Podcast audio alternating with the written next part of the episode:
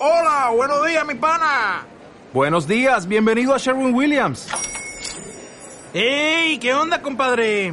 ¿Qué onda? Ya tengo lista la pintura que ordenaste en el ProPlus app. Con más de 6.000 representantes en nuestras tiendas listos para atenderte en tu idioma y beneficios para contratistas que encontrarás en aliadopro.com. En Sherwin Williams somos el aliado del PRO.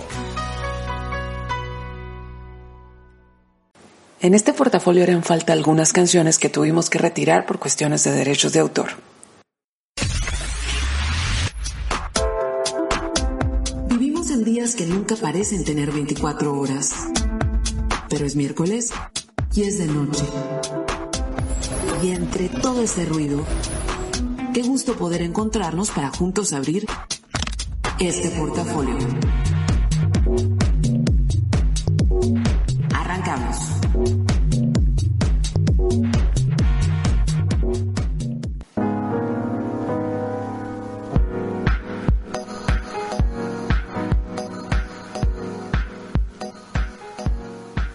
Esta noche es noche de miércoles de noviembre y también de portafolio.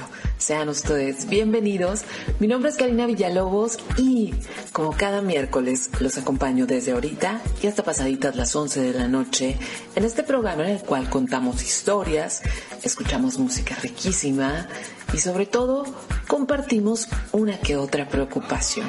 Así que les recuerdo mis redes sociales por si te quieres comunicar conmigo, Karina Villalobos en Facebook, arroba Strita9 en Twitter y arroba Strita9 en Instagram.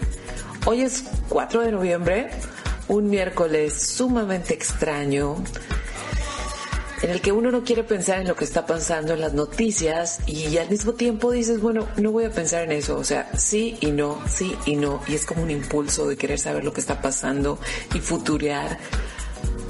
Pero, pues al final de cuentas, el, el, el futuro que sea, lo vamos a enfrentar.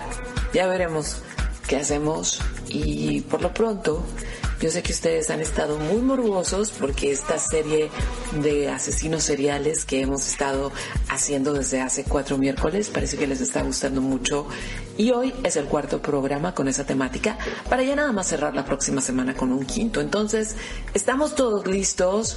Eh, hay Tani haciendo posible el podcast para los que escuchan mañana, que desde una vez los saludo. Isa, lista con los dedos en el teclado o en el celular, no sé desde dónde les tuitea, pero lista en Twitter para contarles como cositas del programa, irles poniendo también la música, armando en los controles. Y pues bueno, hoy es el día 309 de un año al que nada más le quedan 57 días para acabarlo. Y pues no hay no hay mal que dure 100 años, ¿verdad? Pero en algún momento regresaré a cabina, espero. Y también un día como hoy, pero de 1571, la Iglesia Católica se dio el lujo de crear la, la, Santa Inquisición en la Nueva España, que por cierto, si no escucharon el programa del derecho a la blasfemia, fue hace cuatro miércoles por ahí este lo pueden checar en, en todas las plataformas donde esté el podcast este y está bien interesante y hablé en parte sobre la, la Santa Inquisición en 1969 Mr. David Bowie lanzó el Space Oddity, que por cierto, eh, la historia de esa canción se las conté cuando hice un programa de cuando eh, SpaceX lanzó un carro al espacio, no sé si lo recuerdan, hace como dos años creo. También en un día como hoy, pero en 1939, en Berlín Oriental se llevaron a cabo unas mega manifestaciones, porque recuerden que Berlín estaba dividido en dos partes por un muro y las manifestaciones eran precisamente para que cayera ese muro y justamente arrancaba ese proceso histórico con el cual terminó la Guerra Fría y en 2008, un día como hoy, ganó la presidencia Barack Obama en Estados Unidos. Entonces, pues sí, es un día raro y Mejor vamos a concentrarnos en asesinos seriales, pero hay que empezar con música y esto es algo completamente nuevo de Ella Minus y esto se llama El cielo no es de nadie. Estás escuchando el portafolio en los 40.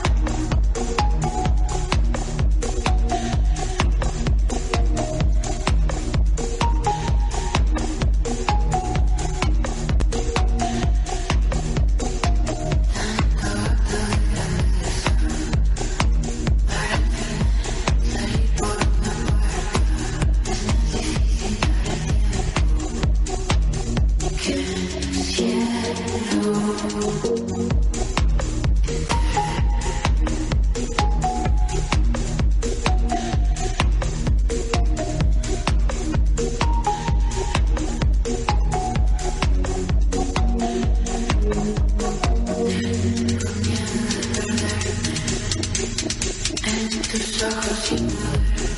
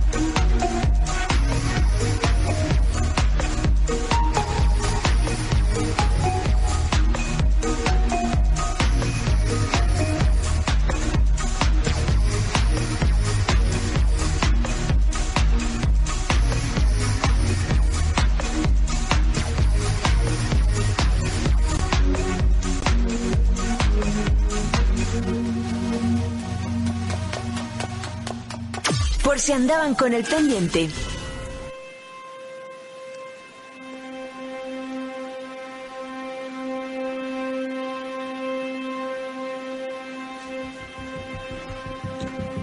Y ya escuchan ustedes el fondo de música adecuado para el tipo de historias que hemos estado compartiendo con ustedes. Así que bueno, eh, este es el portafolio número 208 y es el 33 en...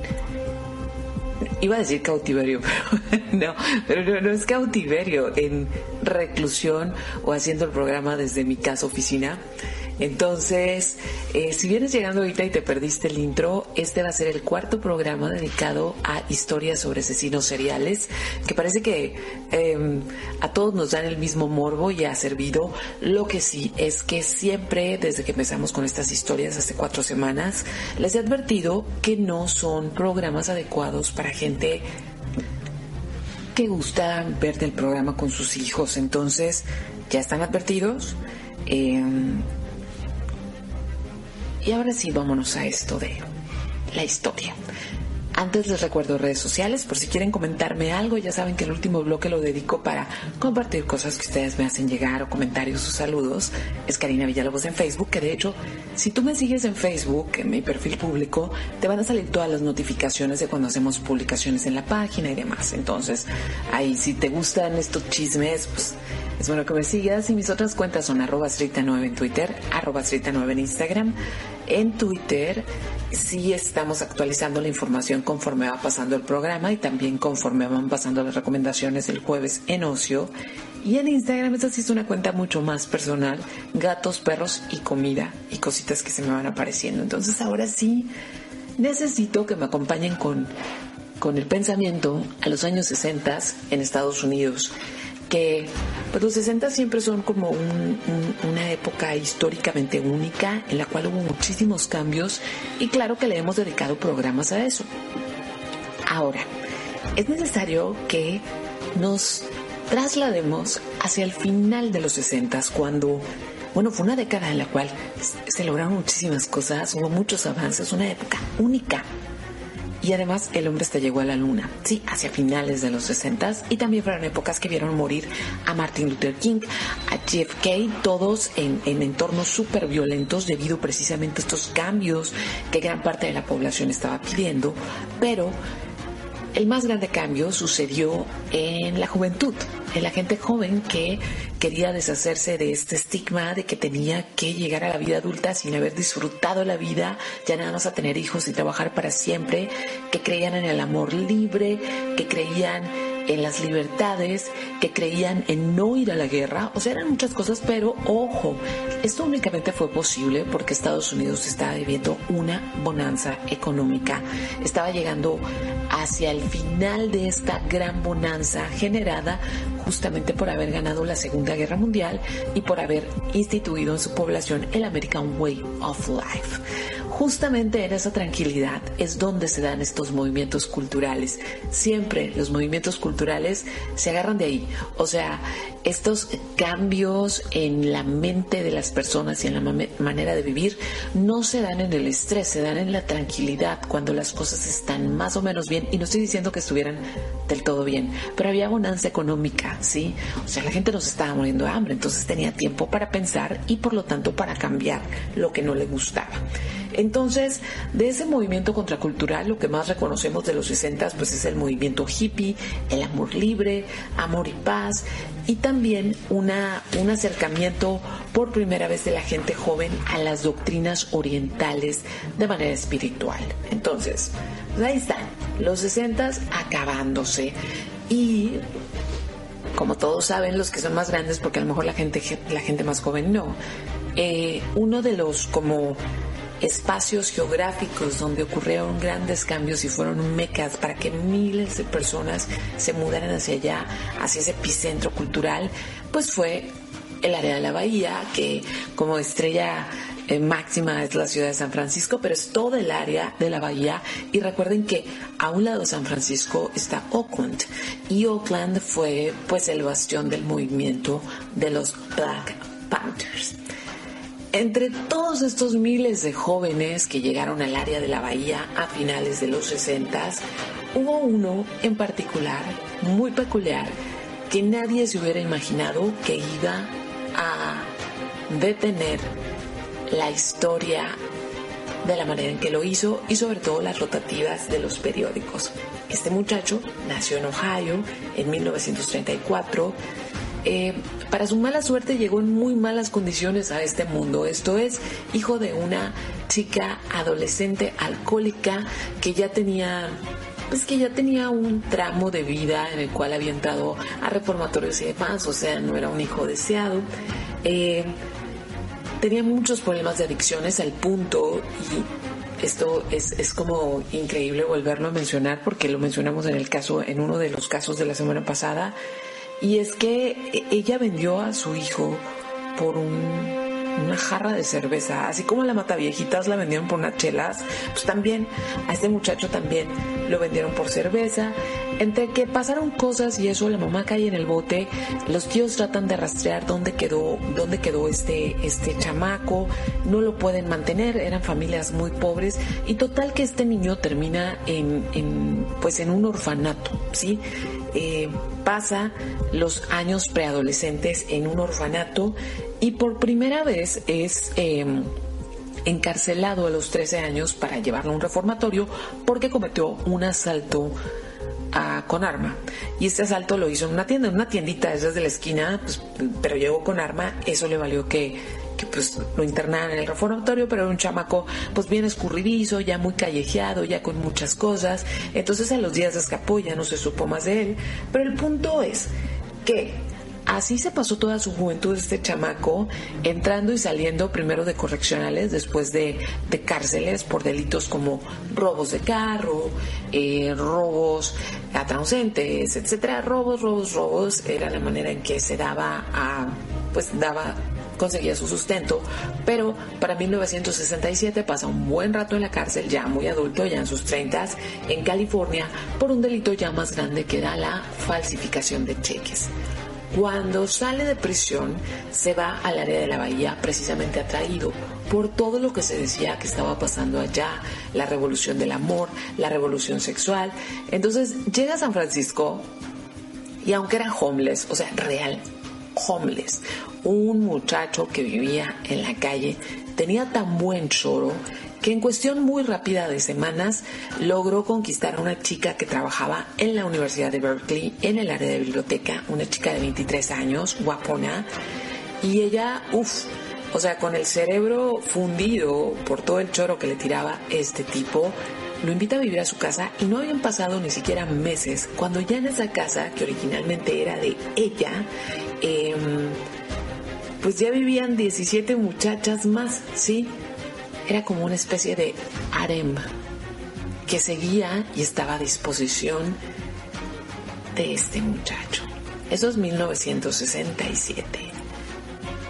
Y el chico del cual, bueno, en aquel tiempo todavía estaba chico, pero el hombre del cual estoy hablando respondía al nombre de Charles Manson.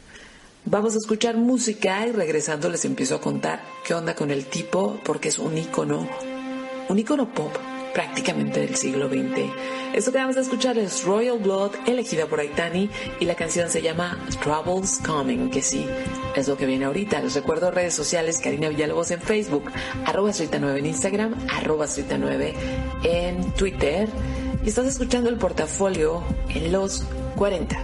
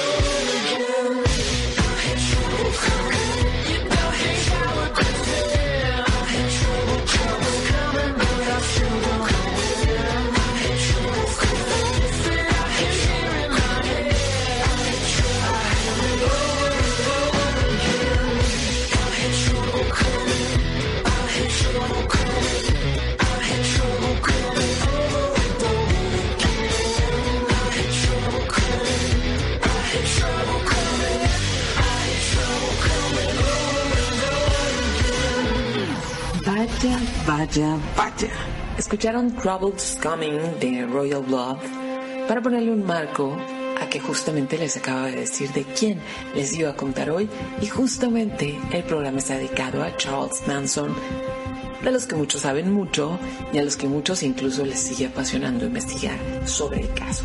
Así que bueno, para 1967 ya se había establecido algo así como la familia Manson. Y era Manson que prácticamente había conseguido una novia y que aparte le había lavado el coco a la novia para que lo mantuviera, vivir en su casa y además se había traído 17 viejas más a vivir ahí y eran una especie de harem.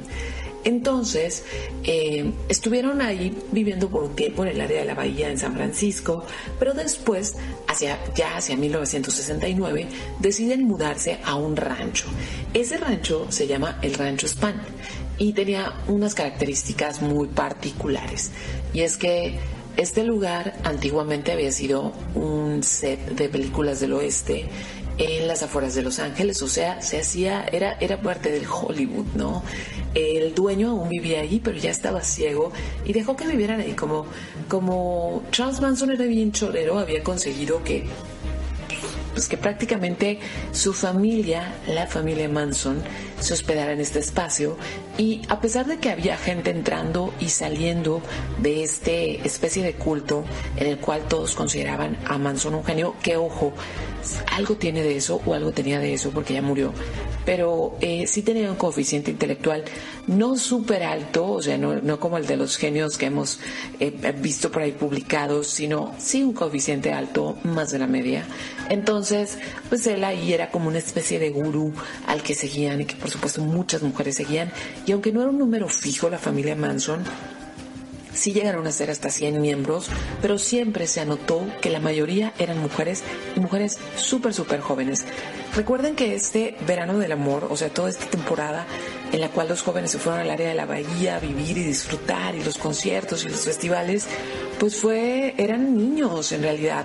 O sea, era gente entre los 12 y los 17 años que se escapaba de su casa para ir al verano del amor y, obviamente no tenían la madurez necesaria para distinguir entre pues, un charlatán y otro que no. Entonces, ahí está la comuna viviendo en este espacio con sets. Tenían una vida eh, pues de mucha libertad sexual, de mucho intercambio sexual, muchas drogas, hartas drogas, pero absolutamente todo, incluso con quién se acostaba cada quien y qué se comía y todo, pues todo eso tenía que ser aprobado por Manson. Este grupo de gente pues tenía mucha libertad sexual y no utilizaban eh, no utilizaban preservativos ni nada por el estilo. Entonces en esta comuna hubo muchos niños muchos muchos niños y también hubo muchas sífilis y muchas de esas enfermedades pero pues así era. Así vivían alegremente compartían de todo incluso esas desagradables enfermedades. Entonces eh, Manson eh, les proveía y guiaba algún tipo de prácticas con drogas a toda esta familia. Sobre todo utilizaban belladona, hachís, eh, mezcalina, opio. Y miren qué trucha el tipo. El tipo no se drogaba, si acaso fumaba un churro de mota, pero fuera de eso no se drogaba porque él sí sentía que necesitaba estar despierto para poder manipular a toda esta gente, para poder guiarlos. En un principio, es, esta familia eh, pues tenía dogmas espirituales, eh, amor común y obviamente eh, justificaban algunos, el, cometer algunos crímenes para poder subsistir. Esto es, había muchas muchachas, obviamente muy jovencitas, muy guapas en, en la organización, en la comuna, entonces las utilizaban como para pedir raite en Hollywood a gente con carros, a hombres con carros muy fresas, para que pues para robarles la tarjeta. Eh, las tarjetas de crédito para poder bajarles dinero y todas esas cosas. Entonces, bueno, ahí estaba el culto, ahí estaba esta gran cantidad de muchachas que aquí vivían y, corría el rumor de que era tan bueno el party y el party, las drogas y todo eso, que incluso gente famosa llegó a ir de visita. Se dice que eh, Tim Morrison fue una de esas visitas, ¿no? Nada comprobado, pero se dice. Pero bueno. Conforme empezó a pasar más el tiempo, y esto es muy, muy interesante, porque eh, creo que lo podemos ver en cualquier tipo de culto que exista. Llega un momento donde hay tanta devoción hacia un líder, pero ese líder en un principio les ofrece algo bueno, algo por lo que la gente se siente atraída, se siente en paz, se siente motivada, se siente que tiene una mejor vida. Pero llega un momento en que controla tanto de sus vidas este líder que empieza pues, a pasarse el lance, empieza a abusar de este poder y lo hemos visto en N cantidad de cultos, ya sea religiosos como de religiones realmente establecidas, hasta sectas de, como mm, creencias variopintas, por decirlo de alguna manera. Entonces, eh, este mensaje primero medio espiritual y de amor y de esto y lo otro empezó a transformarse en Manson, ¿sí? Empezó a tener algún tipo de pues empezó a creer que era el salvador del mundo. Entonces, va más o menos por aquí. Él decía, de acuerdo a la música que había escuchado, porque ojo, en, en, la comuna únicamente se podía escuchar música de los Beatles, de los Moody's y la música que Charles Manson hacía con algunos de los miembros de, de la comuna, de la familia, ¿no? Entonces, en algunos de estos, eh, en estas repeticiones de la música, sobre todo el álbum blanco de los Beatles, él había recibido ciertas revelaciones acerca de los últimos tiempos. Entonces, conforme fue pasando el tiempo, y de acuerdo a lo que la música le había dicho y él había entendido, esto era lo que él visualizaba y fue lo que empezó a compartir con su familia y obviamente la familia le creía. Se acercaba una gran guerra racial una guerra de blancos contra negros en la cual iban a perder los blancos, menos ellos. Ellos no iban a estar inmiscuidos en la guerra porque toda esta gente que vivía con Manson, todos eran blancos, ¿eh? todos eran así trachillos. Entonces, ellos iban a sobrevivir porque iban a estar escondidos esperando que pasara esta guerra. Iban a quedar los negros como la raza ganadora, pero por sus complejos no iban a poder de tentar el poder ni lo iban a querer. Entonces iban a salir estos blancos, no sé, de los bosques de algún lado y los negros iban a terminar entregándole el poder a Charles Manson para que gobernara el mundo. Esa era Esa era la profecía que él se encargó de contarle a la gente y puede parecer como muy tonta, pero vamos a suponer que es esta gente en un lugar donde no tienen acceso a medios de comunicación, ¿sí? A nada, no existían las redes sociales y, no tenían como televisión por cable en este espacio. Entonces, se drogan muchísimo y en estado de drogadicción y de estas drogas que también son alucinógenas, pues este tipo les contaba el choro y obvio, obvio se lo creían. Entonces todos se sentían súper, súper afortunados de estar con el Mesías, el que iba a terminar gobernando el mundo. Entonces, la teoría de Charles Manson decía que obviamente los disturbios por los, los Black Panthers iban a empezar a hacerse más grandes y ahí iba a empezar la guerra racial, pero para su mala suerte, en 1969, para cuando ellos ya habían aprendido a tirar con pistolas, sobrevivir de maneras extrañas, etcétera, etcétera, y estaban esperando este encuentro racial, pues los disturbios como que empezaron a bajar de nivel, ¿sí? Empezó como a apagarse el espíritu de los 60 Entonces, eh, pues Charles Manson dijo, pues tenemos que ayudarle a esta revolución, porque era una profecía, de acuerdo a lo que él había escuchado en la música, era una profecía, entonces tenía que ayudarle a la profecía para que se cumpliera y empezara esta guerra racial. Entonces, aquí es donde las cosas se tuercen, porque le pidió justamente a cuatro de sus seguidores como más fieles que esa noche hicieran algo retorcido, algo que ayudara a que esta guerra racial iniciara. Se dice y se dijo tiempo después que él nunca, jamás les pidió que mataran a alguien, pero les pidió que hicieran algo retorcido. Así que salieron cuatro jóvenes, un hombre y tres mujeres salieron de este rancho, se dirigieron a una casa muy espectacular en, en Hollywood, una casa que desde hace algunos meses estaban rentando Sharon Tate y Roman Polanski, pero Roman no estaba en la ciudad, estaba en Europa grabando una película y Sharon estaba así súper abrumada porque ya le faltaban unos días para parir y estaba gordísima. Entonces, esa noche su hermana y algunos amigos estaban con ella para pasar la noche que se dice que fue la noche más caliente de ese verano de 1969. Entonces, esa noche es la razón por la cual se hacen súper famosos toda la familia Manson y Charles Manson, porque pues mataron a alguien de de como muy como que estaba en el reflector, pero ojo, ya habían asesinado a dos personas, pero como eran dos personas muy X para la ciudad de Los Ángeles, pues no había pasado a gran a, pues a gran escándalo, nada más habían sido unos muertos por ahí que aparecieron. Y uno era un maestro de música, que era un conocido Manson, y el otro era, bueno, el otro era un doble de películas como tantos que haya, había en Hollywood, entonces tampoco, tampoco tomó importancia.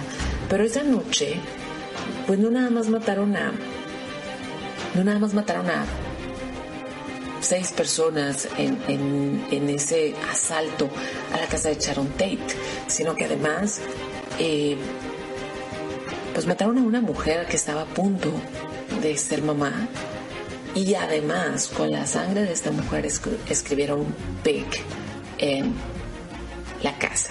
Entonces, obviamente fue un crimen de alto perfil. Y yo hasta la fecha ya ven que Roman Polanski está en, en, este caso donde como abusó de una niña a los 14 años en Estados Unidos, está en Suiza y no puede salir de ahí. Y siempre está como este dilema entre el creador, el hombre y si hay que apoyar a uno o si no, sobre todo con, o sea, es, es muy complejo. Pero por otro lado pienso en Roman Polanski en este momento donde está grabando en Europa, su esposa está a punto de darle un hijo y le llaman para decirle que le asesinaron de esta manera, de ser una de las cosas más horribles que alguien puede escuchar. Pues bueno, así mataron a la Sharon Tate y mataron a los otros compas que estaban con ellos. Y pues obviamente fue un escándalo en Hollywood este, estos asesinatos y lo peor es que nadie sabía ni cómo, por dónde había sido. La palabra pig era una palabra, o sea, puercos o puerco, era una palabra que utilizaban los Black Panthers, no matando gente obviamente, pero lo utilizaban para dirigirse a la policía. Entonces, utilizaron esta palabra obviamente para que se empezaran a buscar a personas negras como culpables de este asesinato y obviamente todos los asesinados que fueron súper cruelmente acuchillados hasta hacerlos papilla, pues eran blancos. Entonces, eh, pues ahí mataron a estas personas y no había mucho, mucha, como mucha mm, idea de qué había pasado. Sin embargo, pues la pesadilla en Los Ángeles no había terminado ahí. Dos días después, mataron a una pareja que vivía cerca, que eran unos millonarios, la pareja, la Bianca, y los mataron de la misma manera, a mucha cuchillada. Y no nada más utilizaron su sangre para escribir pig, sino también para escribir war. Y la idea justamente era que con esto empezara esta guerra racial que estaba esperando el señor Manson. Ahora, en el primer asesinato, él no estuvo en, en la escena del crimen. En el segundo sí, pero él no los mató. Él lo que hizo fue amordazar a esta pareja y luego dejárselos a sus secuaces para que ellos se encargaran. Pero eso todavía nadie lo sabía y se los voy a contar más adelantito acerca de cómo pasaron estas cosas y cómo se descubrieron estas cosas y cómo cambiaron la perspectiva completamente de algo que era el verano del amor y que terminó siendo el verano de la pesadilla. Ahora sí, vámonos con algo de música y toca ahora escuchar a, em, a los Beatles, pero no la canción que, que hizo que escuchara estas revelaciones Charles Manson, sino algo que se llama Tomorrow's Never Knows. Estás escuchando el portafolio en los 40 y me puedes escribir a Karina Villalobos en Facebook, arroba 9 en Twitter y arroba 9 en Instagram. ¿Te quedaste picado, no?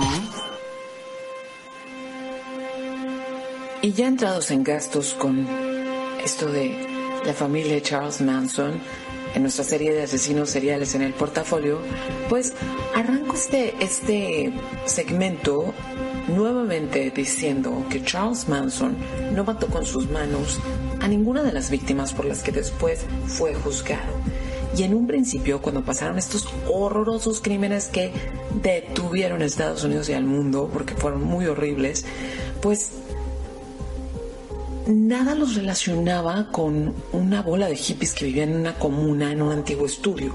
¿Qué fue lo que pasó? ¿Cómo fue que pasó esto? Pues resulta que en una de las zonas aledañas a este espacio donde habitaba la familia hubo algún tipo de eh, como daño a un parque nacional. Entonces fueron los agentes a buscar a, a buscar a, estas personas y alguien ahí de puro nervio eh, pues terminó confesando todo esto de los asesinatos. Entonces, así se relaciona la familia Manson, los detienen, detienen precisamente a la gente que estuvo involucrada con los asesinatos y empiezan unos juicios, bueno, para esto el juicio fue hasta 1971, eh, fue un juicio sumamente mediático porque sobre todo había...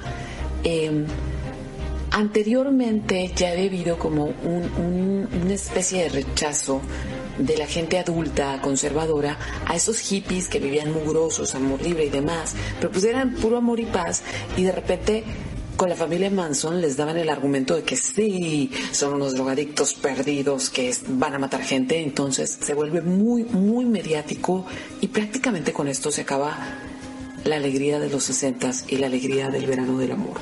Entonces, Aquí cuando empezaron el juicio hubo un mega cambio de tuerca o una vuelta de tuerca porque Casabian, una de las chicas que estuvo en la noche de los asesinatos de Sharon Tate, ella no usó, o sea, ella no participó en los en el asesinato, nada más estuvo de testigo, entonces decidió dar su testimonio a cambio de inmunidad, entonces pues se iba a saber mucho como el insight de la familia Manson.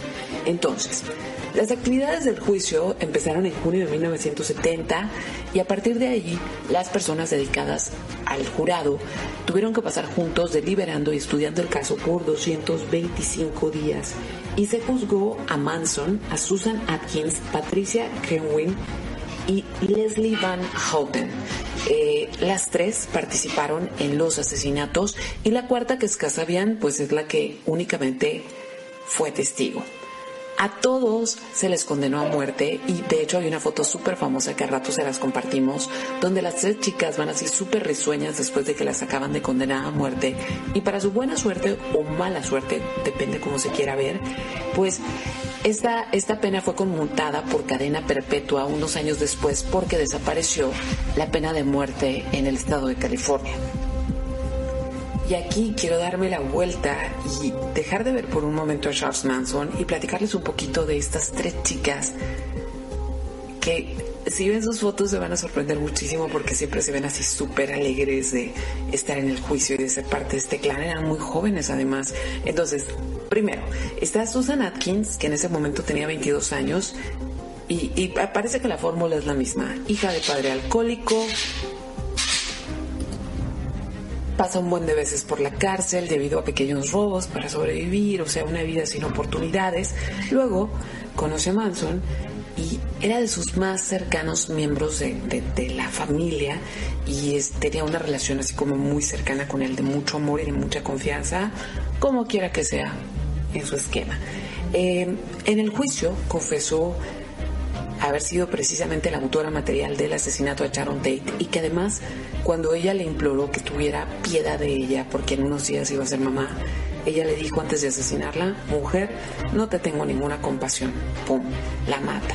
Para 1974, o sea, bien poquito tiempo después de que ella estaba en la cárcel, se convierte al cristianismo, se casa dos veces y muere a los en 2009, ya tenía 60 de años, muere en 2009 a causa de un cáncer cerebral. Ahora, voy con Patricia Krenwinkel, 23 años, em, una adolescente que tenía muy baja autoestima porque tenía mucho vello facial por un problema hormonal. Entonces había sido abusada, burlada, etcétera, etcétera. Y cae en súper blandito con Manson cuando lo conoce, le dice que es bella, que la ama, que es súper sexy, ¡pum! Se hace súper fan. Y pues bueno, fue parte de este crew que mató a Sharon Tate y sus amigos y a los Levianca unos días después. Una vez que llega a la cárcel, eh, decide desintoxicarse de sus problemas de alcoholismo, hizo estudios en servicios sociales y se dedicó a ayudar a otras presas. Tanto Susan como Patricia Krenwinkel, la que ahorita les voy a contar, Leslie Van Houten, las tres tuvieron vidas ejemplares en prisión. Y la última, Leslie, tenía 21 años, era la más joven de, del grupo de los encarcelados. Había oído su familia en el verano del amor, llegó a San Francisco y era súper consumidora de LSD, o sea, tenía el cerebro muy moldeable. Y fue una presa modelo, hizo estudios de universidad y de posgrado, precisamente en psicología para ayudar a otras presas. Y ahorita les voy a contar, me voy a devolver a Charles Manson y, les voy a contar unas cuantas cosas que salieron en el juicio y también em, cómo a lo largo del tiempo se convirtió en un icono pop. Ahora nos vamos con esto que es Slow Hands de Azalea Banks y estás escuchando el portafolio y estamos llegando a la última parte del programa.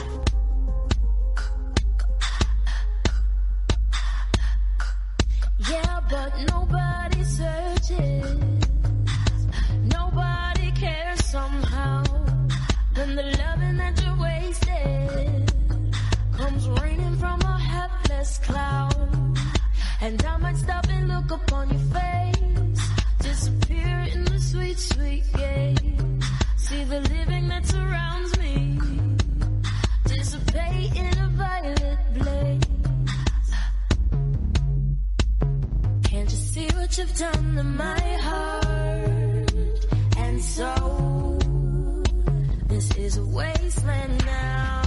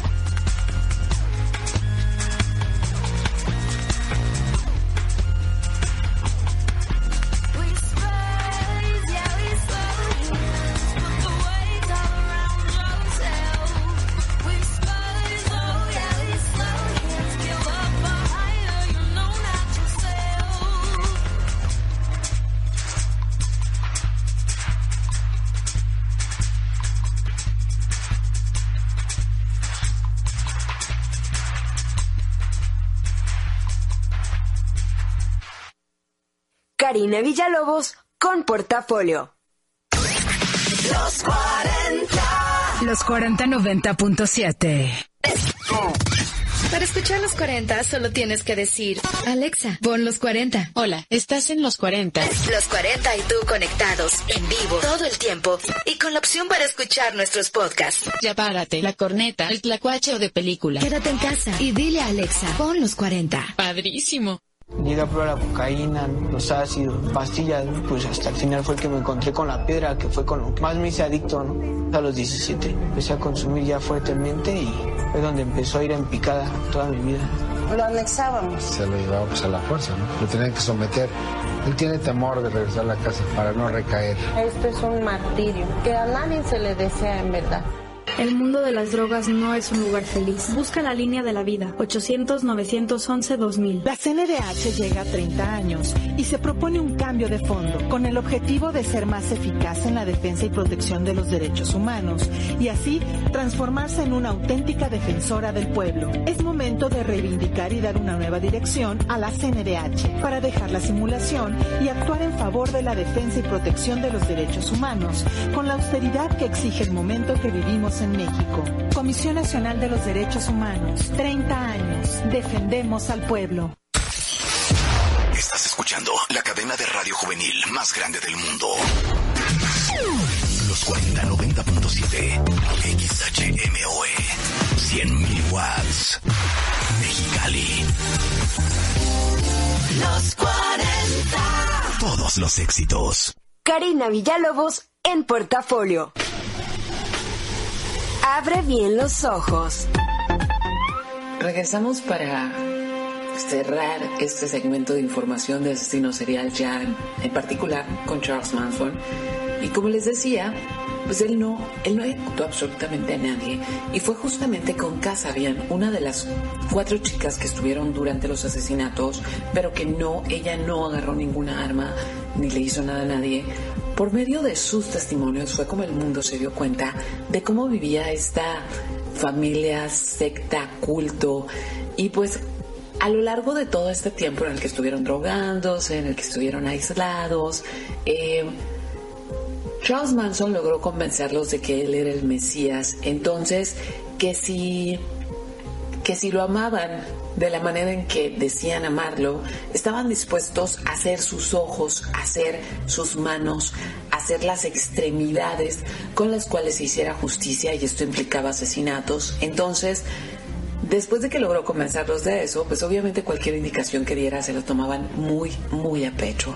Entonces, a Charles Manson, junto con las otras tres chicas, que por cierto, Joan Didion, que es una escritora que yo admiro muchísimo, ahorita les voy a hablar un poquito más de ella, eh, ella estuvo escribiendo sobre el verano del amor y cuando pasó el caso de la familia Manson, pues fue de las primeras que pidió como involucrarse en esto y justamente le dieron el permiso para acompañar y cuidar a Casabian.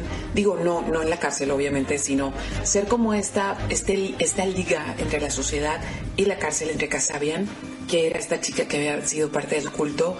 Entonces prácticamente pasó mucho tiempo con ella. Fue la que le compró los vestidos para los, para los, para las vistas y para las audiencias. Y es muy interesante leerla, pero ahorita regreso para allá. Entonces, en a Charles Manson, eh, de entrada pues ya uh, llega al, al, juicio con una suástica grabada en la cabeza, las chicas tenían una cruz también grabada, todas las tres cada vez que se dirigían al juicio llevaban ropa increíble que les hacían llegar fans y mucha gente que pensaban que estaba completamente justificado.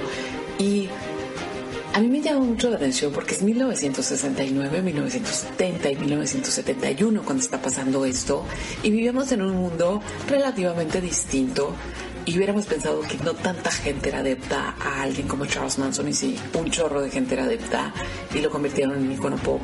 Y para allá voy. Sabiendo Charles Manson desde el principio que se convirtió en una estrella mediática, prácticamente lanzó un álbum en el año en que empezó el, el juicio. ¿Para qué? Para poder pagar los gastos de los abogados. A Manson no se le permitió defenderse el mismo, que fue lo que él pidió, entonces tenía que gastar en los abogados y conforme fueron pasando los, el tiempo, ya estando en la cárcel, eh, Charles Manson se convirtió en un ícono de la lucha contra el calentamiento global o un ecologista, un gurú ecologista, porque digo, en eso no está muy loco, todos lo sabemos que el planeta lo estamos eh, maltratando y demás. Entonces existe una organización con sus dos este, eh, asistentes más allegados que no eran parte de la familia, sino que se unieron después, que se encargan de juntar fondos, venden, vendían todo lo que Charles Manson usaba eh, hasta el papel de baño, con eso decirles, o sea, había gente que pagaba 500 dólares por papel de baño usado de Charles Manson. Entonces, entre las cosas pop que le pasaron a este, a este personaje es que recibió muchísimas, muchísimas cartas, tuvo muchísimas novias en cárcel, incluso eh, llegó a planear el matrimonio con una, pero después ese matrimonio se cayó porque se descubrió la verdadera razón de que esta mujer tenía una relación amorosa con Manson y es que, como ya lo veía bien viejito, decía, ya se va a morir y entonces cuando se muera yo voy a ser dueña de ese cuerpo, lo voy a embalsamar, lo voy a exhibir y voy a cobrar para que la gente lo vea así.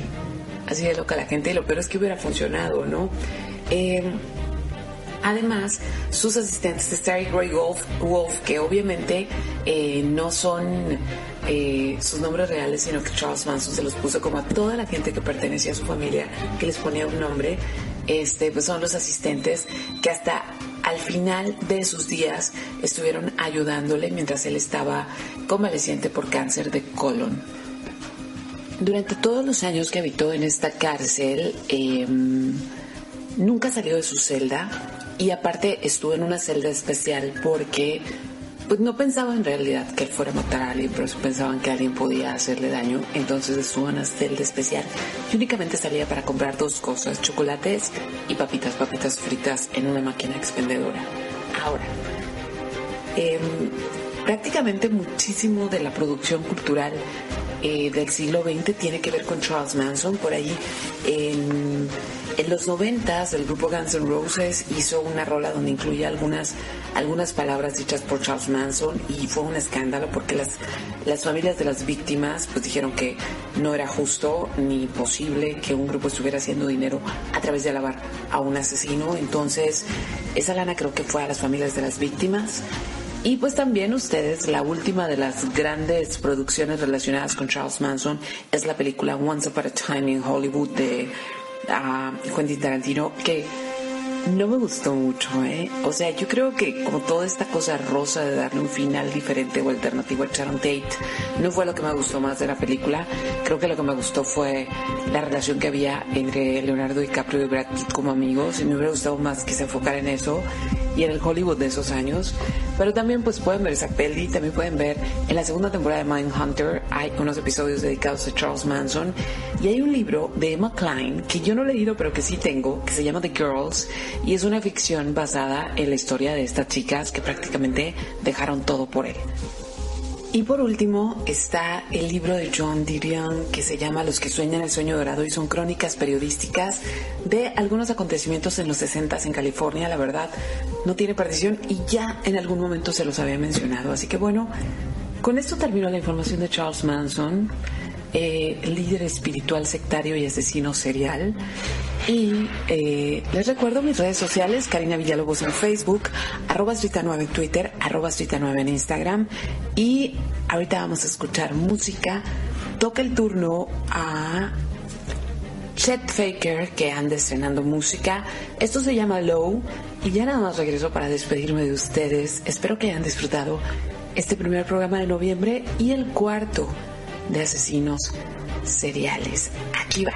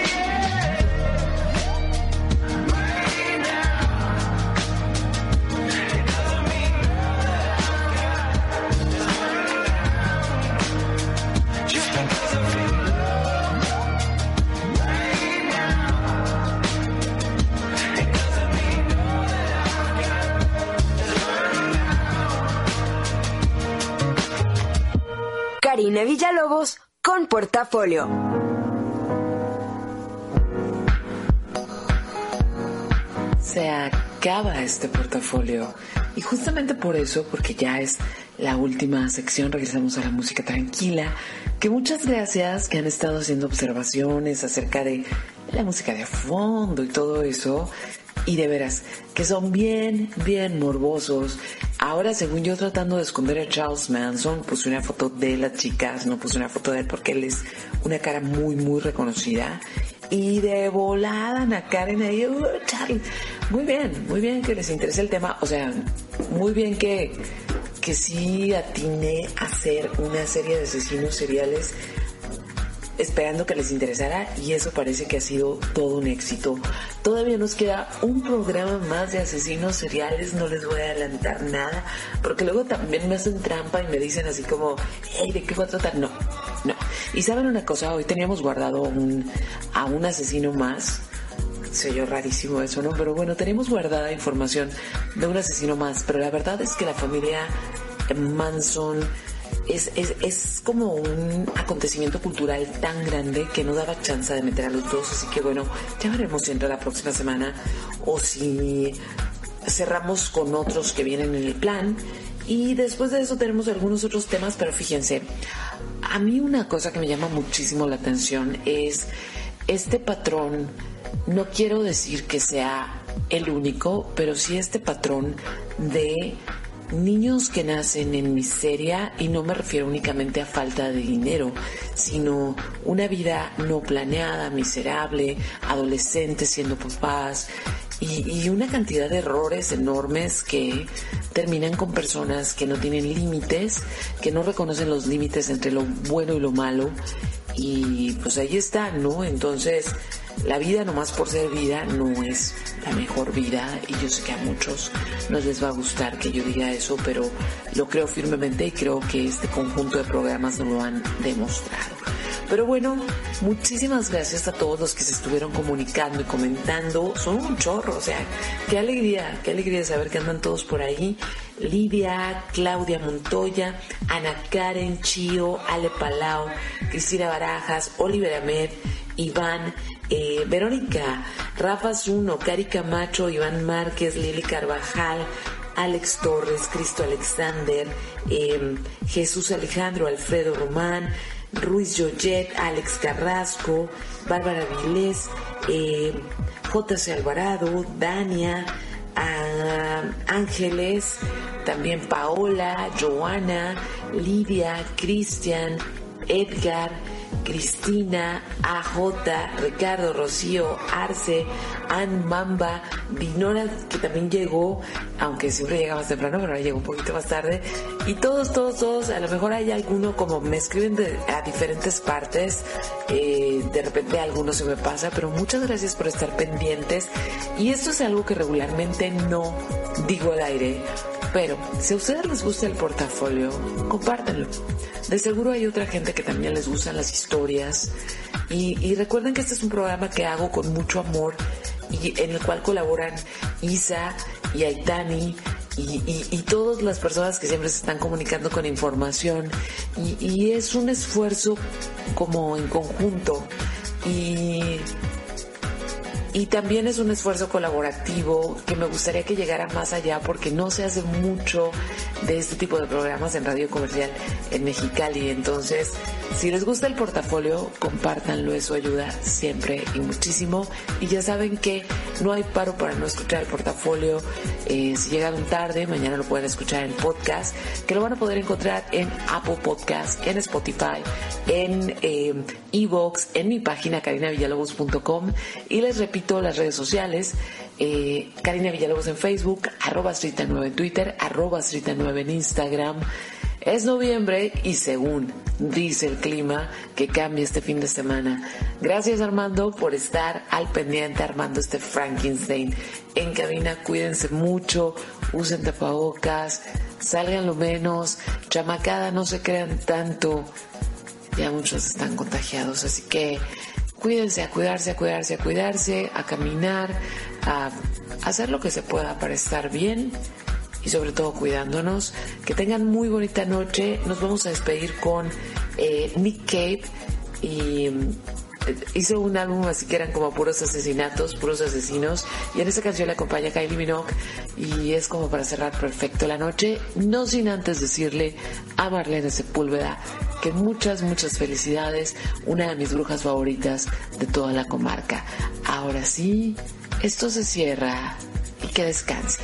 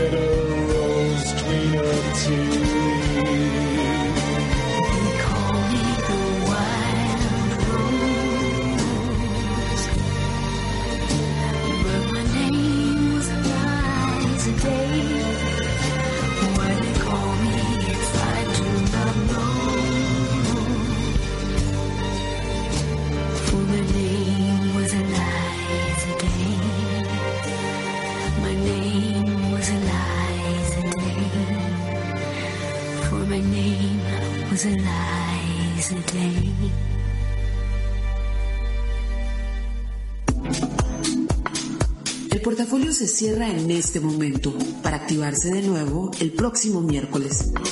Descansa, respira y comparte.